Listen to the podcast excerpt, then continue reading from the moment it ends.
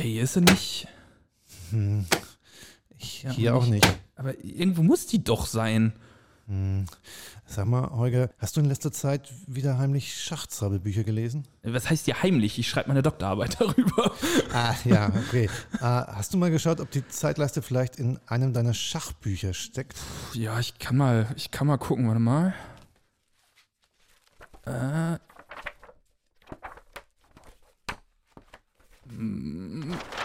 Da ist sie. Natascha, ja.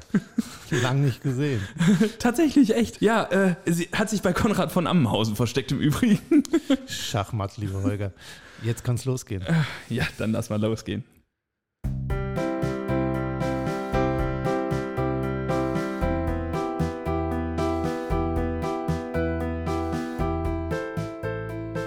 Hallo zu Einmal Grimm und zurück.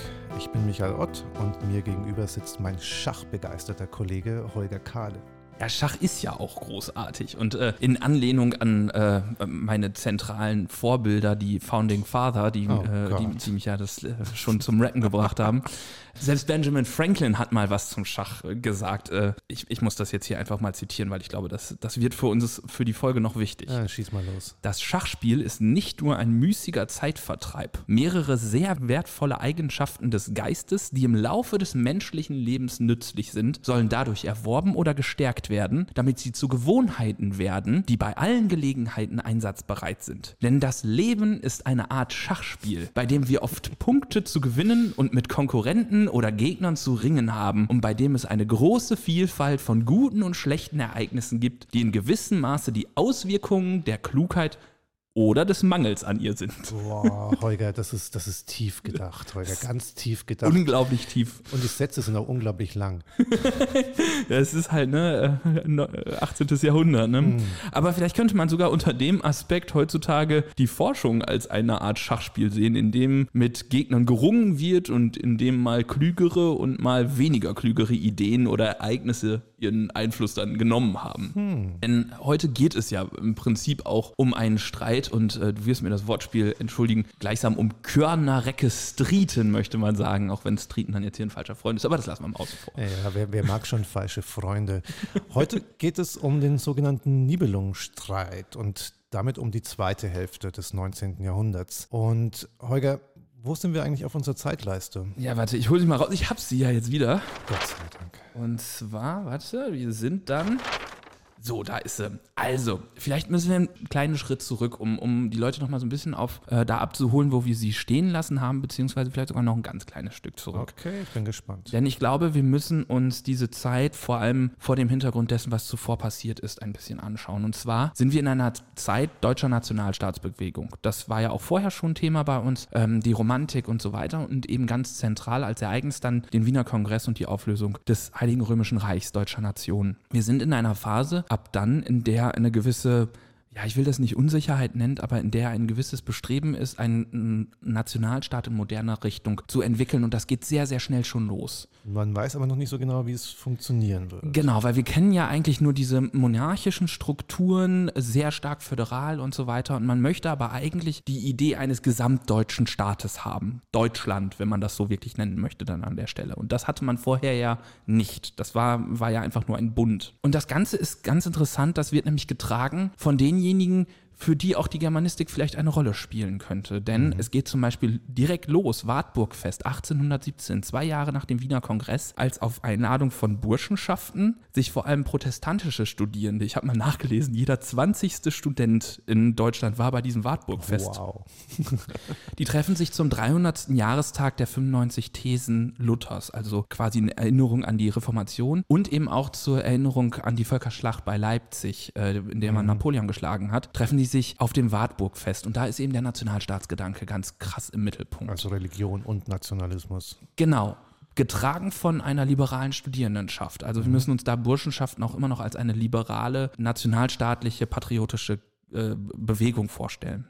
15 Jahre später findet das Hambacher Fest 1832 statt. Da haben wir einen anderen Bereich dessen, die sich vielleicht auch für Germanistik interessieren können, nämlich die bürgerliche Opposition gegen die Restauration. Also wer sich ein bisschen reinlesen möchte, der Name Metternich fällt dann recht oft. Also das Metternichische System, wo es eben darum geht, gegen all jene Bewegungen vorzugehen und so eine Art Restauration dessen, was man früher hatte, äh, zu, zu haben. Man hat eine gesamteuropäische Unruhe. Überall geht es um revolutionäre Bestrebungen, vorrevolutionäre revolutionäre Bestrebungen und so weiter. Und mit dem Hambacher Fest sagt man allgemein, da geht der Vormärz los. Also diese ja. große, am Vorabend einer Revolution stehende Zeit, sage ich einmal. Man wird die Revolution irgendwie nicht mehr los seit Gen dieser französischen. Genau, genau. Es ist einfach ein Gedanke, irgendwas passt da nicht. Ja? Mhm. Jeder Germanist kennt Friede den Hüttenkrieg, den Palästen von Büchner, großer Dichter des Vormärz. Und das Ganze man könnte vielleicht sagen, kulminiert ich weiß nicht, ob man, könnte man vielleicht sagen, äh, im Jahr 1848. Mhm. Was ein sehr, sehr wichtiges Jahr in der deutschen Geschichte ist und das nicht nur, weil da der Vorgängerverein des VfL Bochum gegründet wurde. ich glaube, das wird das sein, was noch länger bleibt als die Revolution 1848. ich bin ein sehr großer Fan. Ja, ja. Das, Aber ist, das ist Bochumer Lokalpatriotismus hier. Das, das, muss, muss jetzt auch sein. Ne? Also wir haben ein blaues, äh, blaues äh, Logo, blau-weißes und äh, von unserem Podcast. Dann äh, muss jetzt auch, muss der VfL hier. Deshalb diese Farben. Jetzt ja, selbstverständlich. Jetzt ist mir alles klar. naja, die Revolution 1848 hat nichts mit dem VfL Bochum zu tun, noch nicht. ähm, die Revolution 1848, die in 49, die in Deutschland äh, eben auch passiert, ist auch wieder ein gesamteuropäisches Phänomen. Es gibt auch revolutionäre Bestrebungen in Frankreich und so weiter. Und auch da ganz stark verbunden der Nationalstaatsgedanke. Wir wollen ein Deutschland, der sich da verbindet mit dem Gedanken einer Demokratiebewegung. Denn das metternische System ist geprägt von Zensur zum Beispiel, aber eben auch davon, nicht etwa für eine Bauernbefreiung zu sein. Und ja. da, dafür sind die sehr stark, dass, dass eben auch die Bauern nicht mehr gebunden sind an ihre Schollen, nicht mehr in dieser Form einer Leibeigenschaft, was man vielleicht eine moderne Sklaverei sogar nennen könnte, ja. äh, leben. Da ist ein ganz klarer Gedanke dran, Liberalismus verbindet sich mit Nationalstaatlichkeit. Und das Problem ist, man merkt, man kommt, das, kriegt das Ding nicht mehr los. Also muss man irgendetwas machen. Und der Gedanke ist dann, gut, wir brauchen eine gemeinsame Verfassung. Ja. Äh, wir müssen uns jetzt auf irgendetwas einigen, was uns als Staatenbund, wie auch immer man das nennen möchte, das zu der Zeit ist ja so ein bisschen wie heutzutage die souveränen Staaten und die Europäische Union in ihrem Verhältnis. Man ist nicht so ganz zusammen, aber irgendwie doch. Man sagt sich dann, gut, wir brauchen eine, eine Verfassung und die soll von der Frankfurter Nationalversammlung erstellt werden. Und da ist es das erste Mal, dass die Deutschen, wenn man so möchte, an die Wahlurne gehen. Denn man wählt ein eigenes Parlament. Ja, ja. Und das schreibt dann eine Verfassung. Genau. In, man kennt das auch als das Paulskirchenparlament in Frankfurt. Das, du kennst das besser als ich noch. Du laufst da ab und zu vorbei, wenn ich, ich durch die Innenstadt gehe. Ich war schon mal da. Ich finde es jetzt nicht so unbedingt den beeindruckendsten Bau, aber äh, er hat eine Aura, ne? ja, ist auch ein bisschen umgebaut worden, aber egal. Also die, die, Idee ist halt, ähm, es, es, soll eine Reichsverfassung geben. Die Leute, also die, die Männer zu der Zeit wählen ihre Vertreterinnen, äh, Vertreter, sind nur Vertreter, ja. und die sollen eine Verfassung erstellen. Das machen sie auch. Das klappt auch eigentlich alles ganz gut. Sie ratifizieren sie selber, weil sie glauben, wir sind ja ein gewähltes Parlament, wir dürfen das machen. Und einzelne Einzelstaaten erkennen das auch alles an, aber der preußische König und insbesondere der österreichische Kaiser mögen das gar nicht. Und das sind schon zwei wichtige Akteure, Preußen die, und Österreich. Die wichtigsten im 19. Jahrhundert, ja. wenn es um Nationalstaatsbildung Deutschlands geht, sage ich mal. Und die sagen, okay, nein, wir ziehen all unsere Leute ab, die, die, hier, ähm, die hier sitzen, all unsere Mandatsträger, ihr müsst jetzt zurückkommen, äh, das erkennen wir nicht mehr an. Und ab dem Moment, wo Preußen und äh, Österreich sagen, wir machen nicht mehr mit, ist das Ganze bedeutungslos. De facto ist, das, ist die Frankfurter äh, Nationalversammlung entmachtet und das Ganze wird getötet und beerdigt, könnte man sagen, damit. Okay, dann sind wir jetzt schon mal in der Mitte des 19. Jahrhunderts. Genau. Ich habe deswegen so weit ausgeholt, weil dieser Gedanke der Nationalstaatlichkeit bleibt. Man ist immer noch in, in diesem gesamten Gedanken, wir wollen ein Nationalstaat werden. Nur kriegt man ab dem Zeitpunkt, wo die Revolution ausläuft, könnte man vielleicht sagen, weil sie schafft keinen Umsturz, kriegt man ähm, mit, dass auch die führenden Eliten in eine solche Richtung gehen. Und das äußert sich dann ganz besonders auch am Beispiel von Preußen. Denn wir alle wissen, äh, die Nationalgründung, die Gründung des Deutschen Reiches, die Reichsgründung, geschieht im Jahr 1871. Ja. Und die geschieht nach dem Deutsch-Französischen Krieg. Da erklärt der französische Kaiser Napoleon III. Preußen und damit dem Norddeutschen Bund, dem Preußen quasi fortsteht, den Krieg. Geht so um Thronstreitigkeiten, ist alles nicht weiter, weiter von besonderer Bedeutung. Aber, und das ist Interessante ist, dass vier ähm, süddeutsche Staaten, Bayern, Württemberg, Baden und Hessen-Darmstadt, diesem Krieg beitreten. Das hatte Napoleon nicht vorausgesehen und deswegen wird er besiegt.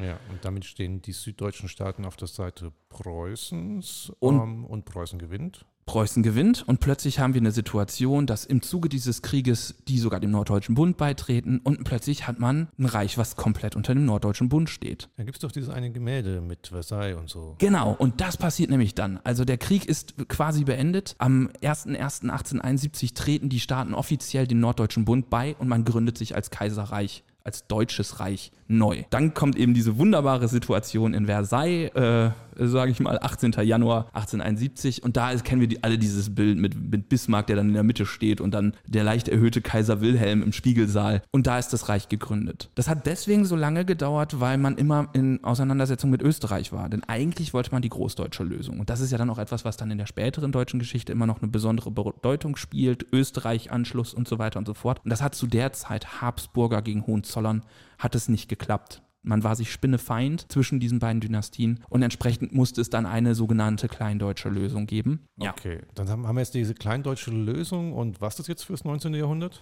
Nee, eine Sache ist vielleicht noch ganz interessant, nicht unbedingt wegen seiner, also hat eine nationalpolitische Bedeutung, aber dessen, was am Rande dessen passiert. Und das wirst du uns ja gleich nochmal erzählen. Und zwar ist es 1888 das Dreikaiserjahr. Und zwar ist es so, Kaiser Wilhelm, der Gründungskaiser, wenn man so möchte, der über Jahre als, als König von Preußen agiert hat, stirbt am 9. März 1888. Ihm soll sein Sohn Friedrich Wilhelm folgen. Das Problem ist, der ist an Kehlkopfkrebs erkrankt und stirbt nach 99 Tagen Regentschaft. Ja. Und dann kommt da dessen Sohn, ebenfalls Friedrich Wilhelm genannt, wir kennen ihn dann besser unter dem Titel Kaiser Wilhelm II., kommt an die Macht. Der ist noch relativ jung, oder? Er ist sehr jung und dann zusätzlich, naja, er hat dann halt erwartet, dass sein Vater die Regierungsgeschäfte übernimmt. Es kommt also so ein bisschen aus dem Nichts an diese, an diese Kaiserwürde. Und das Problem ist natürlich, wenn sich ein Reich gründet und die Person, die dieses Reich gegründet hat, die quasi mit, dem, mit ihrer ganzen Aura, ihrem ganzen Charisma dasteht, wie Wilhelm I. und aus quasi seiner eigenen politischen Erfahrung, seinem politischen Geschick heraus, natürlich auch durch Otto von Bismarck, wenn der so ein Reich gründet, hat er eine ganz andere Legitimation als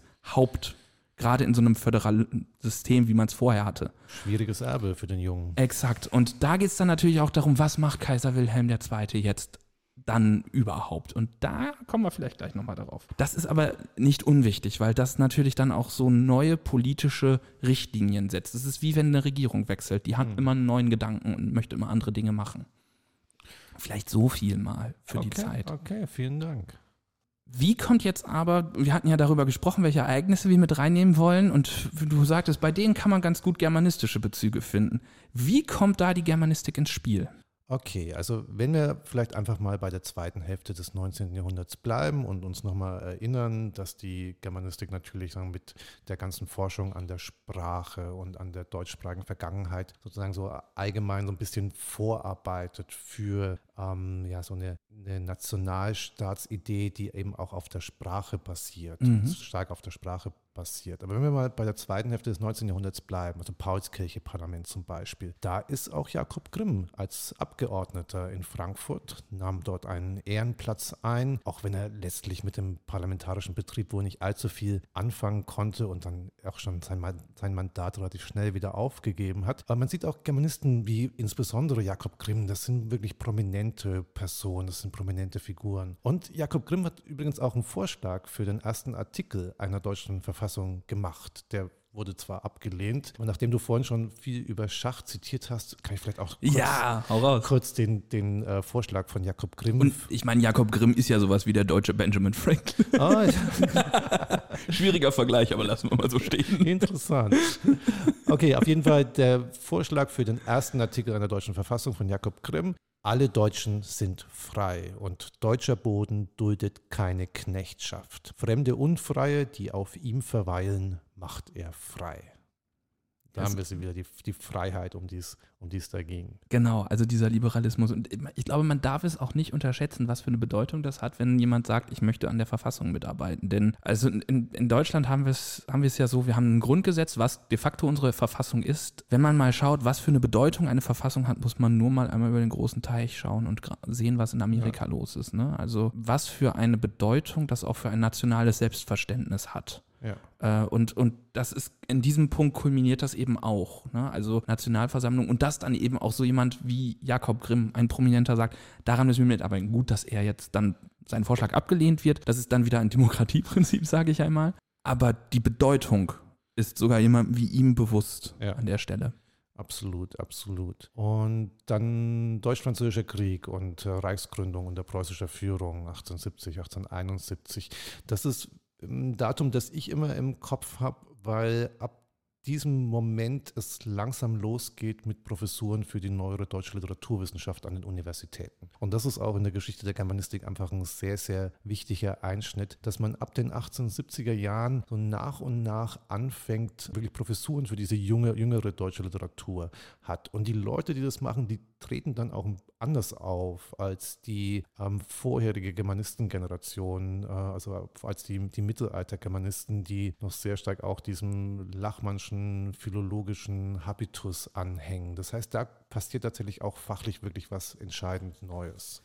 Das ist natürlich auch vor allem dann eine ganz interessante Frage, warum gerade dann? Ne? Also ich meine, man hat jetzt den Nationalstaat, warum setzt das dann gerade an? Kann man wahrscheinlich so schnell einfach gar nicht beantworten, aber es, es, es gibt ja schon so Möglichkeiten. Ne? Also ja, ich habe da auch tatsächlich keine pauschale mhm. Antwort mm. dazu. Ähm, aber es, das scheint einfach so, da kulminieren wahrscheinlich mm. auch verschiedene Entwicklungen. Das ja. scheint so der Moment zu sein, wo man das dann auch tatsächlich durchsetzen kann. Weil so eine Professur zu schaffen, das macht man nicht einfach so nebenbei, ja. gerade nicht in, in dieser Zeit, wo es nicht allzu viele Professuren gibt. Das heißt, das scheint der richtige Zeitpunkt zu sein. Und ich würde schon denken, also das hängt das nicht unmittelbar zusammen. Es ist jetzt nicht so, dass man irgendwie nach, nach der Reichsgründung sagt, okay, und jetzt müssen, jetzt müssen wir, wir auch was Neues haben hier. genau, aber da, da kulminieren, glaube ich, verschiedene Entwicklungen. Aber ich meine, das sind ja solche Punkte, ne? Also solche, solche gesamtgesellschaftlichen Diskurse, die zum Beispiel sich über dann einen Nationalstaat, in dem man dann auch seine neueren Dichter mit einbringen kann, indem man eben auch die, die, die neueren, in Anführungsstrichen, Texte wahrnimmt und stärker macht und so weiter. Das kommt ja nicht aus dem luftleeren Raum. Absolut. Und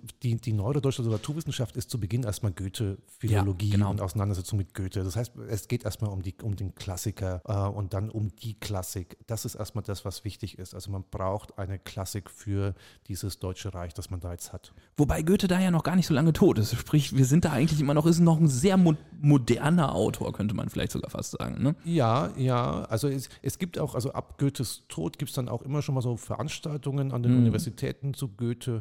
Und also das gibt es auch kontinuierlich. Ähm, aber dass man dann ähm, neue Ausgaben ja. macht ähm, und dass ja. man dann natürlich auch irgendwie Statuen aufstellt und so weiter und dass es einen gewissen Goethe-Kult gibt, mhm. das entwickelt sich dann eben nach und nach. Und dann ein Punkt, den du ja mit reingebracht hattest, den, wo ich erst dachte, warum ist der so wichtig, das Drei-Kaiser-Jahr? Was hat das mit Germanistik zu tun? ja, ähm, das ist deshalb ganz interessant, ähm, weil das äh, schon ein bisschen was zu tun hat mit dem Deutschunterricht. Und der Deutschunterricht wiederum hat was mit der Germanistik zu tun, weil die Germanistik eben dafür auch zuständig ist. Und das hat wiederum mit diesem jungen Kaiser Wilhelm II. zu tun. Es gab nämlich im Jahr 1890 in Berlin eine Schulkonferenz. Das ist an sich jetzt auch nichts Besonderes. Aber da hat dieser junge Kaiser eine sehr wichtige und ähm, sehr einflussreiche Rede gehalten, die auch oft zitiert wird in der disziplingeschichtlichen Forschung. Und da kann man ganz gut sehen, was sich da gerade verändert in dieser Zeit, ähm, was auch mit dem Nationalismus zu tun hat und eben auch mit dem Deutschunterricht. Darf ich nochmal zitieren? Ja, gerne. Okay, also ich versuche jetzt mal Kaiser Wilhelm II. zu sein. Wer selber auf dem Gymnasium gewesen ist und hinter die Kulissen gesehen hat, der weiß, wo es da fehlt.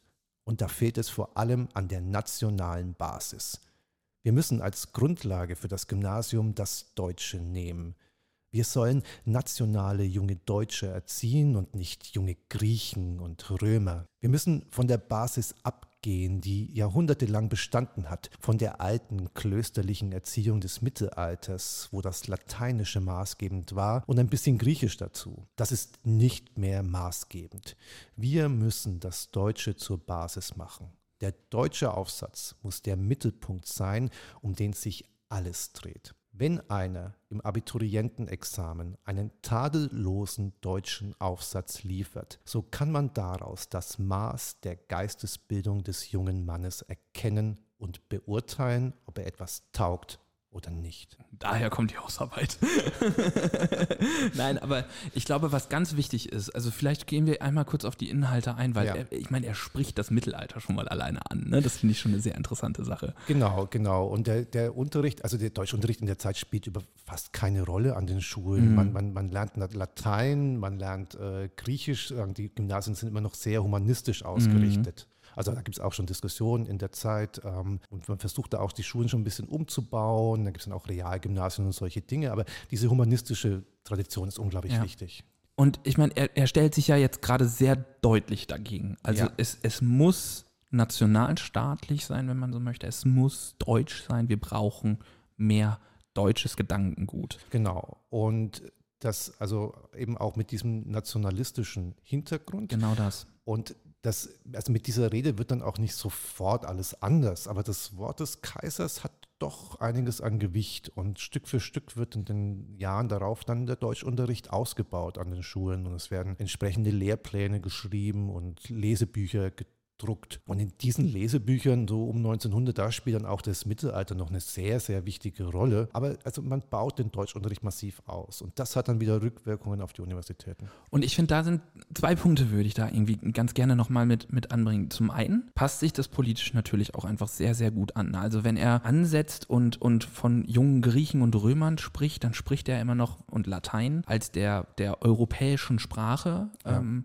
gut zu der Zeit äh, vielleicht nicht mehr die zentrale europäische Sprache, aber eben das, worauf sich ein gesamtes Europa zurückberuft, ist an der Stelle natürlich auch ein gewisser Separatismus, dass Ja. man sagt, wir gehen hier raus aus diesem gesamteuropäischen Gedanken und beschreibt eigentlich ganz schön die deutsche Hegemonialpolitik, die Wilhelm dann ja auch durchgeführt hat, den Gedanken Deutschland als Großmacht innerhalb Europas und als die Macht innerhalb Europas. Und zum anderen der Zeitpunkt. Er ist zwei Jahre Kaiser und hält dann diese Rede, das kann man schon fast wie eine Regierungserklärung wahrnehmen dann. Das möchte ich, so möchte ich mein Deutschland sehen, wenn man so möchte. So möchte ich unsere Kinder ausgebildet sehen. So soll der deutsche Geist sich fortsetzen, sagen Ja. wir mal. Und es ist halt, natürlich ist es ein massiver Bruch. Wie gesagt, nicht Mhm. sofort, das dauert alles. Klar. Ähm, aber das ist schon einfach von der Aussage her, ist das ein massiver Bruch, der da stattfindet. Genau. Und deshalb eben, würde ich sagen, ist dieses Drei-Kaiser-Jahr und mit diesem jungen Kaiser, der plötzlich da ist, das hat schon auch dann Auswirkungen über die Schule, dann auch auf die Universitäten. Ja, also dieser Reformgedanke, jetzt Ja. in, in, in einem Sinne aus, aus dem Europäischen hinaus. Ne? Aber jetzt muss ich mal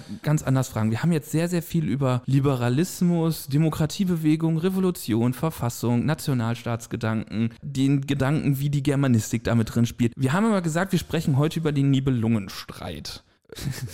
Wie kommt der da jetzt rein?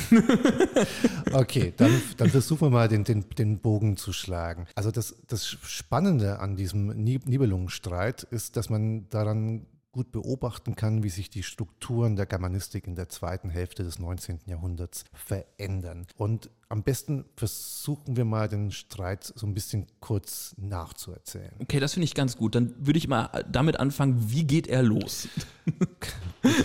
Gute Frage. Also, los geht's mit dem schon äh, hinreichend bekannten Karl Lachmann, den wir aber auch gleich aus dem Spiel nehmen. Wir wechseln ihn aus. Ah, Fußballmetaphorik. Ja.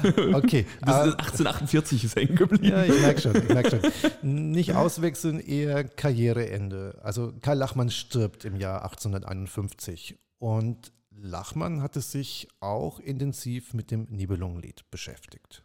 Da hat er natürlich gut zu tun, denn das Nibelungenlied ist, abgesehen davon, dass es extrem lang ist, ja auch noch bekannt dafür, dass es drei zentrale und ziemlich unterschiedliche Fassungen gibt und Ja. darüber hinaus natürlich zahlreiche Handschriften. ne? Das stimmt, das stimmt, aber von so einer Dreierabwehrkette hat sich Lachmann nicht aufhalten lassen. er hat einfach mal die drei wichtigsten Handschriften mit Siegeln versehen, also mit Buchstaben, die für diese Handschriften stehen. Und seine Lieblingshandschrift war die Handschrift, der er den Buchstaben A gegeben hat. Und Lachmanns eigene Edition ähm, basiert eben auf dieser Handschrift A. Und diese Edition von Lachmann auf Basis der Handschrift A, die hatte sich Mitte des 19. Jahrhunderts weitgehend durchgesetzt. Gut, wir haben irgendwie einen Forschungskonsens geschafft, aber wo ist dann der Streit? Drei Jahre nach Lachmanns Tod im Jahr 1854 stellt der Heidelberger Professor Adolf Holzmann einige von Lachmanns Ergebnissen in Frage. Hat er sich vorher wahrscheinlich nicht getraut. Äh, es, gibt, es, gibt, einige seiner Gegner, die genau das behaupten. also, und die, diese Kritik von Holzmann an Lachmann, die stieß auf, auf heftige Gegenreaktionen. Und dazu hat es sicherlich beigetragen, dass Holzmann sein Buch an einem gewissen Friedrich Heinrich von der Hagen gewidmet hat. Ja, und was für sehr gute Freunde die beiden waren, das hat man nicht zuletzt durch deine mustergültige Darstellung in unserer zweiten Folge gesehen. Genau, genau. Und, und ab da gibt es dann einen Streit. Einen Streit darüber, welche Handschrift des Nibelungenlieds die beste Handschrift ist. Und wer streitet da jetzt? Weil ich meine, Lachmann ist tot. Ähm die, die streiten die Berliner mit den Leipzigern. Also Union gegen RB. wenn wir, wobei RB gab es da definitiv noch nicht, aber. Das stimmt, das stimmt. Ja, es ist so ungefähr. Also mittlerweile, äh, zweite Hälfte des 19. Jahrhunderts, gibt es ja noch eine neue Generation von Germanisten und es sind dann oft Schüler von Lachmann und von der Hagen oder Schüler von Schülern und die positionieren sich nun in diesem Streit. Und in der Forschung und auch schon von den Zeitgenossen wird häufig zwischen einer ja, Berliner Schule und einer Leipziger Schule unterschieden. Und also Schule meint hier ja so Lehrer-Schüler-Verhältnisse und überhaupt so ein bisschen so Positionierungen. Mhm. Und die zeigen sich eben auch räumlich. Und deshalb hat man diese, diese Unterscheidung ich verstehe, dass man darüber dann jetzt einen schönen Streit hat, aber warum ja. ist der, also was, warum ist der für die Geschichte der Germanistik dann interessant? Weil ich meine, Streitigkeiten gibt es ja häufiger. Okay, dann versuchen wir das nochmal ein bisschen zu klären. Also ich glaube, ein wichtiger Punkt ist, dass sich die Wissenschaft an den Universitäten und auch, also auch die Germanistik mit Hilfe von Konkurrenz und mit Hilfe von Streit auch weiterentwickelt. In dem Fall sind es manchmal dann auch sehr persönliche Streitigkeiten ähm, in dieser Phase. Also das kann schon gehen schon ordentlich aufeinander los. Also äh, ich schmeiß gleich 5 Euro ins Phrasenschwein. Konkurrenz belebt das Geschäft und, und dadurch, dass man eben Positionen ja. anzweifelt, wird man sich eigener Position vielleicht nochmal besser bewusst und dadurch professionalisiert man sich oder? Genau, genau. Man entwickelt neue Ideen, man sucht Verbündete, äh, versucht seine Ideen stark zu machen, sucht Argumente für diese Ideen. All das fällt auch in diese Phase. Also wir haben ja vorher in der, in der zweiten Folge etwa, haben wir die einzelnen Universitäten auch immer sehr stark auch ja, Göttingen, Berlin und so weiter, fast schon wie so ein bisschen abgeschnittene Gebilde, in denen sich Gleiche mit Gleichem unterhalten. Ja. Und plötzlich haben wir aber so eine richtige Netzwerkstruktur, wenn man so möchte, die innerhalb Leipzig und als, als Feind dann Berlin äh, sich, sich entwickelt, wenn man so möchte. Netzwerkstruktur ist eigentlich, eigentlich ganz schön ähm, und es gibt Hilfsmittel für diese Netzwerke. Also ähm, bei solchen äh, Parteienbildungen äh, helfen in dem Fall Zeitschriften mhm. dann auch weiter. Und ähm, tatsächlich im Jahr 1856 erscheint eine neue Zeitschrift, die Germania. Und das ist ein Forum für diejenigen, die gegen die Lachmanianer sind. Und okay. die Lachmanianer, ähm, also die Berliner, die haben ja schon, die haben schon bereits eine eigene Zeitschrift, nämlich die Zeitschrift für deutsches Altertum, die ja vom Lachmann-Schüler Moritz Haupt gegründet wurde. Das heißt, wir haben jetzt zwei, wir haben zwei Personen, Lachmann von der Hagen, ähm, wir haben zwei Gruppen, wir haben Berlin und Leipzig und wir haben zwei Zeitschriften, die ZFDA und die Germania. Und so eine Zeitschrift hilft bei dieser Netzwerkbildung. Mhm. Also das heißt, wir, wir haben dann wirklich auch eine, ein deutliches Gegeneinander, gegenseitige Feindbilder, wenn man so möchte. Ja äh, und, und damit aber dann auch so seinen eigenen Forschungsklüngel, wenn man so, so möchte, dass man sich so in seinen eigenen Gebieten bewegt. Also es ist ja dann eher unwahrscheinlich, dass zum Beispiel ein Leipziger sagt, ich gehe dann jetzt mal nach Berlin, weil da ist eine Stelle frei. Das, das stimmt, das stimmt. ähm, also das ist tatsächlich so, also wenn du dann irgendwie zur falschen Partei gehörst, dann bekommst du in Preußen jetzt nicht so ohne weiteres äh, einen Lehrstuhl. Das mhm. funktioniert dann eben nicht. Aber das sind dann auch schon wirklich äh, folgenschwere Entscheidungen, die man da trifft, indem man sich auf eine Seite stellt. Aber man muss sich man muss sich positionieren? Zumindest in der Anfangszeit mhm. dieses Nibelungenstreits muss man sich tatsächlich positionieren. Und dann geht es eben um eine, auch eine Professionalisierung durch diesen mhm. Streit. Es geht um neue Argumente. Es geht darum, die Grenzen des Faches zu bestimmen. Also worum geht es eigentlich, worum geht es nicht. Also gerade auch wenn dann Ende des 19. Jahrhunderts auch dann die Schulen plötzlich und der Deutschunterricht stärker kommen oder auch fragen, inwiefern richtet man sich an eine breitere Öffentlichkeit oder eben nur an die Gelehrten. Solche Fragen, mhm. die sind zu klären. Ja, und gerade, ich meine, wir haben ja schon darüber gesprochen, äh, über, die, über diesen breiten Anspruch, den das Fach ganz am Anfang eingenommen ja. hat. Und dann haben wir in der letzten Folge etwa über die, den Status der Volkskunde gesprochen, die dann genau. zu der Zeit ja auch mehr oder weniger rausfliegt. Du hattest das so schön beschrieben, es ist eine Textwissenschaft geworden geworden? Genau, genau. Also die, die, Philologie und durch Lachmann definiert sich die Germanistik erstmal als Philologie. Die ist auf das Wort gerichtet mhm. und zwar auf das Dichterwort, auf die Literatur. Das ist erstmal das Zentrale. Und dann fallen eben manche andere Sachen raus, die durchaus auch spannend sind und die vorher vielleicht auch tatsächlich irgendwie mit zur Germanistik gehörten. Aber durch, dadurch, dass Lachmann so eine starke und die Philologisierung so stark war, ist das Mitte des 19. Jahrhunderts erstmal weg. Und dann kann man eben jetzt mit einer neuen Generation neu, neu diskutieren. Aber das führt doch dann jetzt auch dazu, wenn wir vorher so einen gesamtgesellschaftlichen Konsens, sage ich mal, hatten, oder gesamtgesellschaftliches Interesse, Konsens ist der falsche Begriff an der Stelle, ein gesamtgesellschaftliches Interesse an der äh, am Mittelalter hatten, wo alle irgendwie teilhaben konnten, wo aus der Dichtung Leute kamen, wo, wo Professorinnen und Profes Professoren alleine, ich bin immer noch im, im, im Gendern, was an dieser Stelle tatsächlich ja leider nicht möglich ist, weil es nur Männer sind, sind wir ja noch in einer breiten Öffentlichkeit. Aber wenn so ein Lachmann mit seinen, du hast es immer so schön beschrieben, mit äh, Mittelhochdeutsch muss wehtun, äh, ja, Texten ja. ankommt, unkommentierte Textfassungen äh, mit kritischem Apparat und so weiter und so fort, das ist doch nicht mehr für eine Öffentlichkeit. Das ist erstmal nur für die Gelehrten. Also dafür muss man studiert haben, um mhm. diese Ausgaben benutzen und lesen zu können. Und genau solche Sachen werden auch diskutiert. Also diese Zeitschrift Germania ist tatsächlich an ein breiteres Publikum gerichtet. Also in der ZFDA, in der Zeitschrift für deutsches Altertum, da erscheinen nur Fachaufsätze. Mhm. Und in der Germania, das ist ein bisschen breiter, da erscheinen auch Notizen, da erscheinen Rezensionen. Und im ähm, Bereich dieser Germania und der Leipziger wird dann auch äh, zum Beispiel, werden neue Ausgaben gemacht äh, mit Kommentaren. Also wirklich auf der Seite Wort- und Sacherklärungen mhm. zu den mittelhochdeutschen Texten. Und das ist eben für eine breitere Öffentlichkeit. Für Lachmann hätte das, also das wäre, das hätte Lachmann nicht in Ordnung gefunden. Also nicht pauschalisieren wollend, aber ten, in Tendenzen könnte man sagen, Lachmann ist jemand, der sagt, lass mal in den Elfenbeinturm gehen. Und seine, ich sag mal, seine Nachfolger sagen, lass mal in den Elfenbeinturm gehen. Und die Leipziger sagen dann tendenziell eher, oder die Germania-Leute sagen tendenziell eher, wir verstehen uns immer noch als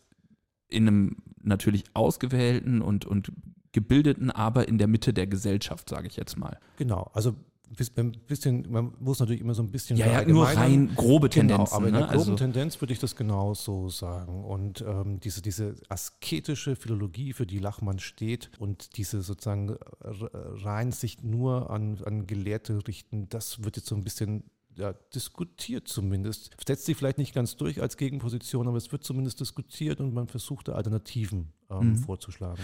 Du hattest ja gerade so schon ein bisschen die Binarität dieser Zeit beschrieben. Ja. ja. Also Lachmann von der Hagen, also jetzt natürlich, die sind dann beide schon tot, aber die, ich sag mal, die, die Gedanken, die sie haben, also die Lachmannianer und dann die eher von der Hagen folgenden, Berlin, Leipzig, Germania, äh, andersrum, Zeitschrift, für, also ZFDA, Germania.